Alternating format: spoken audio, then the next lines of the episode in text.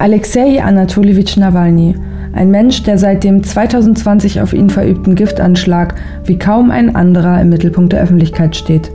Doch was macht ihn eigentlich aus? Ist er der liberale Antagonist Putins oder einfach nur ein Populist? Was ist dran an den Vorwürfen der Homophobie und des Nationalismus?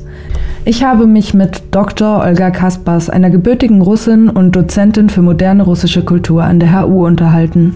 Also ich beobachte jetzt Nawalny selbst, denke ich mal, seit über zehn Jahren, auf jeden Fall seit 2011, sehr ausführlich. Und ich habe nichts von diesen Homophobie, Rassismus oder sonstige Arten beobachtet. Das heißt, ich halte ihn für einen äh, sehr spannenden Politiker, der sich auf ein junges Publikum orientiert. Also ich meine, äh, das sind Aktionen, die er mit seinem Fond, äh, Antikorruptionsfonds veranstaltet. Also das, das sind coole Aktionen wirklich, die gemacht werden. Außerdem als Person verdient er sehr viel Respekt, weil nach der Vergiftung nach Russland zurückzukehren, ist natürlich, würde ich sagen, eine starke Aktion. Grundsätzlich, wie der sich in Medien positioniert, finde ich sehr sympathisch. Das ist sehr menschlich. Also der erinnert mich zum Beispiel an Gorbatschow. Bei Nawalny ist es ja alles äh, sehr transparent. Äh, also man kann schauen, was er verdient, äh, wo der Urlaub macht und so weiter. Also es ist sehr präsent in Medien, finde ich absolut sympathisch. Und politisch auch. Eine weitere Meinung zu Nawalny habe ich mir von Professor Dr. David Emil Wikström eingeholt. Er ist Dozent an der Popakademie in Mannheim und hat einiges seiner Lebenszeit in St. Petersburg mit musikethnologischer Feldforschung verbracht. Er ist spannend. Also ist einer von den wenigen Oppositionspolitikern, die es halt geschafft hat, die Oppositionsbewegung einigermaßen zu vereinen und nach vorne zu bringen.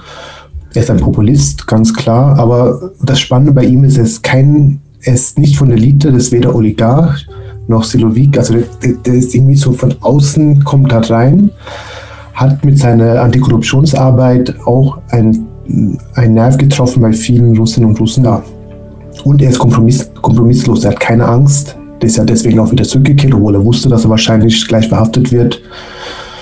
Und jetzt auch nicht unbedingt der liberale Gegenheld zu Putin ist. Also ich weiß nicht, ob die so unterschiedlich sind von ihrer Denkweise. Zwei Stimmen zu Nawalny, die die Meinungsbildung nicht gerade erleichtern. Und doch habe ich auch eine. Da geht es konkret um die Homophobie, die ihm vorgeworfen wird. In einem Artikel, in dem genau das kritisiert wurde, wurde einer seiner Blogposts verlinkt, den man auf nawalny.livejournal.com finden kann, wo er relativ zusammenhanglos das russische Wort für Schwuchteln benutzt hat. Meine Theorie ist nun, dass einfach der gesellschaftliche sprachliche Diskurs in Russland noch auf einem ganz anderen Level ist, man dort solche Wörter also relativ gedankenlos benutzt und sich über den Effekt dieser Wörter oft nicht bewusst ist. Dieses Reflektieren, was wir in Deutschland seit den 80er Jahren mit Gender Studies und Queer Studies und diesen Turn zu einer gendergerechten Sprache, dass gerade diese hervorheben, dass gewisse Sachen doch einen Unterschied auswählen kann, sprachlich bedingt, nicht von vielen Menschen wahrgenommen werden. Und auch Frau Kaspers sieht das ähnlich. Ja, also das mit dem politischen Diskurs anders geführt, glaube ich, geht in die Richtung, weil also wenn man die letzten Interviews sich anschaut, dann ist es ganz klar, also da ist kein Anzeichen äh, wegen von Nationalismus noch von Homophobie und so weiter.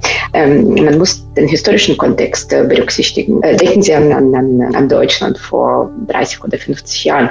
Da war auch niemand nett zu Homosexuellen. Ne? Also es ist äh, eine Entwicklung. Ähm, es gibt einen Roman von Scholochow, Dichidon. Und der Hauptheld Grigori, der wechselt innerhalb der Handlung dreimal seine Einstellung und kämpft gegen verschiedene Feinde bzw. für verschiedene Ideale absolut ehrlich. Das kann man ja auch äh, in der Situation von Nawalny sagen. Also schön, dass er sich entwickelt hat.